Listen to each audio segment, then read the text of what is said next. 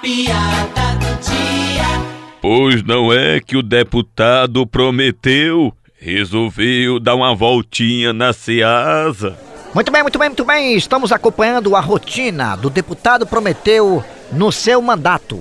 E olha só, ele acaba de chegar aqui na Ceasa. Tudo bem, deputado? Ah, tudo bem, é um prazer estar aqui com vocês, amigos da imprensa, que são, na verdade, profissionais muito maduros. Ui. Agora, deputado Prometeu, nos diga, qual o motivo da sua visita aqui na Ceasa? Ah, é porque eu estou atrás de laranjas.